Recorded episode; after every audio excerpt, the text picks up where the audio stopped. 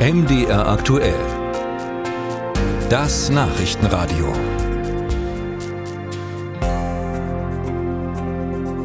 Meteorologisch gesehen ist ja heute am 1. März Frühlingsanfang. Das Wetter immerhin hat sich passend dazu von seiner besten Seite gezeigt. Für viele verbindet sich damit bestimmt auch die Hoffnung, dass der unfreundliche Winter endlich vorbei ist. Ein Winter, der auch gesundheitlich für so manchen eine Herausforderung war. Nach zwei Jahren Corona-Pandemie war deutschlandweit das RS-Virus im Umlauf. Allein in der letzten Dezemberwoche waren von 100 Deutschen statistisch gesehen 20 20 mit dem Virus infiziert. Akute Erkrankungen der Atemwege sind die Folge bis hin zu schweren Lungenentzündungen, besonders betroffen viele Kleinkinder. Streckenweise waren die Kinderstationen völlig überlastet. Und ob es damit nun vorbei ist, das habe ich Professor Reinhard Berner gefragt. Er ist der Direktor der Klinik für Kinder- und Jugendmedizin an der Uniklinik Dresden. Herr Berner, ist die Sache mit dem RS-Virus für diese Saison ausgestanden? Also wenn wir es vergleichen mit den Zahlen, die wir im Dezember hatten und vielleicht auch noch im Januar, dann haben wir das Gröbste überstanden, würde ich sagen. Aber wir haben nach wie vor in unserer Klinik auf den Stationen einige Kinder mit RSV-Infektionen und damit geht diese RSV-Saison schon sehr viel länger, als wir das eigentlich erwartet hätten und als es sonst der Fall ist. Können Sie es beschreiben? Wie ist denn momentan die Lage in Ihrer Klinik für Kinder- und Jugendmedizin? Ja, wenn wir wir, im Dezember vielleicht in unserer Klinik 20 Kinder mit RSV-Infektion haben, dann sind es jetzt noch fünf oder sechs oder sieben oder acht, also in einer deutlich geringeren Zahl. Ähm, aber wir haben nach wie vor Kinder und die Kinder sind auch noch schwer krank.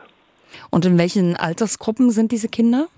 Also wir hatten im Dezember waren das vor allen Dingen die sehr kleinen Kinder, also die Säuglinge, erstes Lebensjahr, dann zwei- oder dreijährige.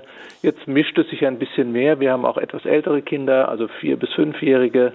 Aber wir haben auch noch die jungen Säuglinge dabei, die zum Teil schwer krank sind.